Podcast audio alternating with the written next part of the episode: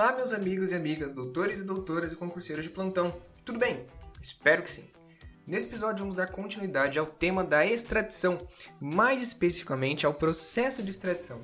Mas antes, não esqueçam de nos seguir, comentar e compartilhar com seus amigos o nosso podcast. Ah, e também nos acompanhe pelo Instagram, arroba constitucional e no meu perfil pessoal, o arroba paulo c, camargo, tá bom? No episódio anterior foi dito que existe a extradição ativa e passiva, mas hoje falaremos da passiva, ou seja, quando o Estado estrangeiro solicita ao Brasil a extradição de uma pessoa. No caso, o pedido será feito pelo Estado estrangeiro soberano por via diplomática, que não tem uma forma definida por lei, depende muito como foi feito o tratado de amizade, o acordo de amizade entre os países. Esse pedido será recebido pelo Ministério da Justiça e Segurança Pública com endereçamento ao presidente da República, pois é a autoridade constitucionalmente munida de competência para manter relações com estados estrangeiros. O Departamento de Recuperação de Ativos e Cooperação Jurídica Internacional do Ministério da Justiça e Segurança Pública fará o juízo de admissibilidade prévio dos documentos e, se tiver de acordo com a lei de imigração, o pedido será encaminhado ao STF. Esse encaminhamento ocorre pois a extradição não poderá ser concedida sem seu prévio pronunciamento sobre a legalidade e a procedência do pedido. O próprio artigo 102, inciso 1, a linha G da Constituição Federal, atribuiu ao STF a análise legal e a aprovação do pedido. Vejamos. Artigo 102. Compete ao Supremo Tribunal Federal principalmente, ou seja, principalmente, essencialmente, a guarda da Constituição, cabendo-lhe, inciso 1, processar e julgar originalmente e na linha G a extradição solicitada por Estado estrangeiro. Não se pode esquecer que somente será extraditado a pessoa, ou seja, o extraditando, que estiver presa e à disposição do Supremo Tribunal Federal, conforme o artigo 90 da Lei de Imigração. Vejamos, artigo 90. Nenhuma extradição será concedida sem prévio pronunciamento do Supremo Tribunal Federal sobre sua legalidade e procedência, não cabendo recurso da decisão. A prisão mencionada será preventiva e a competência para sua decretação é do ministro relator sorteado, o qual também é prevento para conduzir o processo. Essa prisão está prevista no artigo 84, caput e parágrafos da Lei de Imigração. Vamos ler o que diz a lei quanto ao assunto? Artigo 84. Em caso de urgência, o Estado interessado na extradição poderá, previamente ou conjuntamente com a formalização do pedido extradicional, requerer, por via diplomática ou por meio de autoridade central do Poder Executivo, prisão cautelar com o objetivo de assegurar a executariedade da medida de extradição, que, após o exame da presença dos pressupostos formais de admissibilidade exigidos nesta lei ou em tratado, deverá representar a autoridade judicial competente, ouvido previamente o Ministério Público Federal. Parágrafo 1. O pedido de prisão cautelar deverá conter informações sobre o crime cometido e deverá ser fundamentado, podendo ser apresentado por correio, fax, mensagem eletrônica ou qualquer outro meio que assegure a comunicação por escrito. Parágrafo 2. O pedido de prisão cautelar poderá ser transmitido à autoridade competente para extradição do Brasil por meio de canal estabelecido como ponto focal da Interpol no país, devidamente instruído com a documentação comprobatória da existência de ordem de prisão proferida por Estado estrangeiro e, em caso de ausência de tratado, com a promessa de reciprocidade recebida por via diplomática. Veja que o artigo 84 é muito importante para trazer qual é o objetivo dessa prisão cautelar e os, os requisitos. Né? No caso, ela deverá ser fundamentada, ela tem o objetivo de assegurar a executoriedade, então é muito importante que vocês deem uma boa lida nesse artigo 84 em relação à prisão, tá bom? Há ainda a possibilidade da prisão em albergue, em domicílio ou determinar que responda em liberdade. Vamos ler o artigo 86 da Lei de Imigração.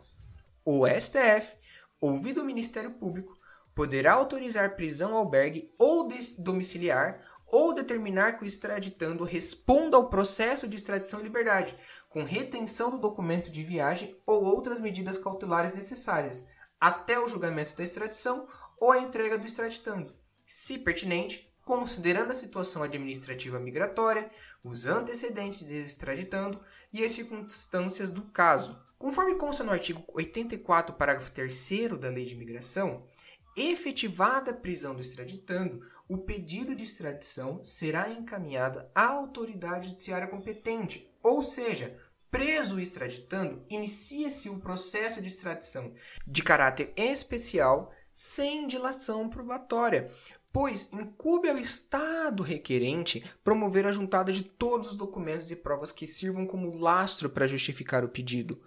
Ou seja, por exemplo, se a Argentina quer fazer um pedido de extradição de uma pessoa que está aqui no Brasil, incube o Estado estrangeiro, a Argentina, trazer os documentos que justifiquem o pedido de extradição, tá bom? O relator, então, designará dia e hora para o interrogatório do extraditando, o qual, após o prazo de 10 dias, deverá se apresentar à defesa por advogado constituído ou designado, Nessa defesa a ser apresentada, o advogado só poderá contestar a identidade da pessoa reclamada, defeito de forma quanto ao documento apresentado e a ilegalidade da extradição. Há ainda a possibilidade da entrega voluntária, por declaração expressa, assistida por advogado, pleiteando sua entrega voluntária ao Estado requerente, mediante prévia advertência que tem direito ao processo judicial de extradição e a proteção que tal direito encerra, conforme o artigo 87 da Lei de Imigração. Se o processo não tiver devidamente instruído, o STF poderá, a requerimento do órgão do Ministério Público Federal correspondente, converter o julgamento em diligência para suprir a falta. O Ministério Público, então, terá o prazo de 60 dias, contados da data de notificação à missão diplomática do Estado requerente para suprir essa falta. Após o prazo e suprido ou não as diligências que trazem esses elementos de instrução ao processo, o pedido será julgado do mesmo jeito.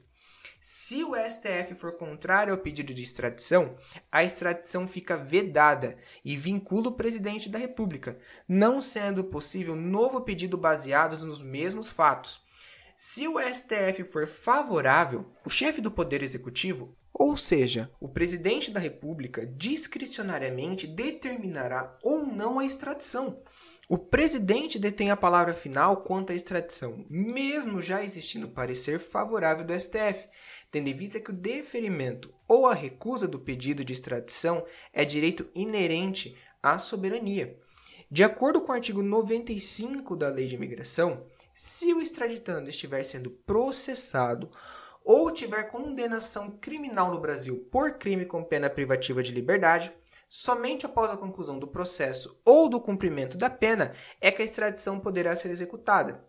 Até que se conclua o processo ou que se cumpra a pena privativa de liberdade, fica suspensa a extradição, exceto crimes de menor potencial ofensivo, o qual, neste caso, a entrega poderá ser imediatamente efetivada.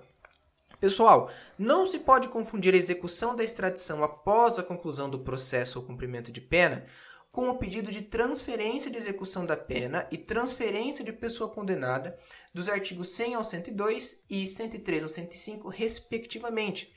Logo colocarei um conteúdo no Instagram é, mostrando é, essas figuras que existem na própria lei de imigração, tá bom? Dando continuidade ao assunto, autorizada a entrega pelo órgão competente do Poder Executivo, o Estado requerente será comunicado e terá o prazo de 60 dias, contados da data em que tiver sido cientificado da prisão do extraditando, conforme disposto no artigo 84, parágrafo 4 da Lei de Imigração, para retirá-lo do território nacional.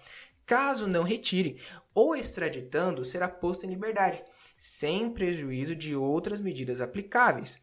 Deve-se lembrar que, conforme o artigo 84, parágrafo 6 da Lei de Imigração, a prisão cautelar poderá ser prorrogada até o julgamento final da autoridade judiciária competente quanto à legalidade do pedido de extradição.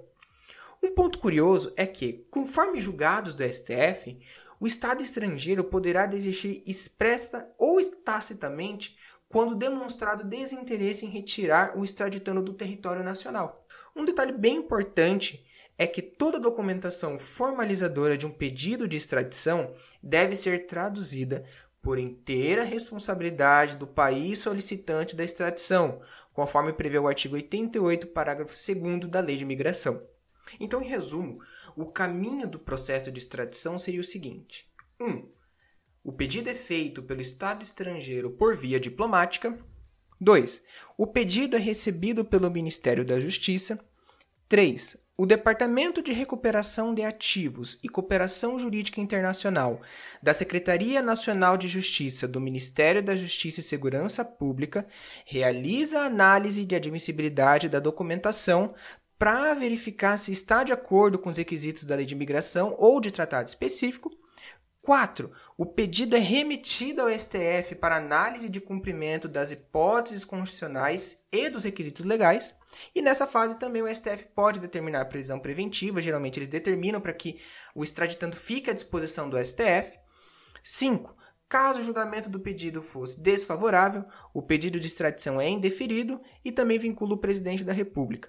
Sendo favorável, o pedido será encaminhado ao chefe do executivo, ou seja, ao presidente, que, por ato discricionário, pode ou não extraditar a pessoa.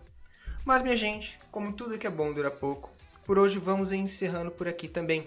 Mas me diga, gostaram do episódio de hoje? Siga o nosso podcast em todas as plataformas disponíveis e venha nos dar uma sua opinião quanto ao tema, ou então sugestões para os próximos episódios, tanto no Instagram, no arroba e no meu perfil pessoal, o arroba paulo c Camargo. Lembre-se que pelo Instagram eu sempre deixo dicas complementares de cada episódio. Não sei se vocês chegaram a ver, mas eu coloquei no Insta uma publicação com vários acordos e tratados de amizade que o Brasil faz parte. Viu só como é bom nos acompanhar também pelo Insta? Acaba que um complementa o outro. Então é isso, meu povo. Um forte abraço e até a próxima.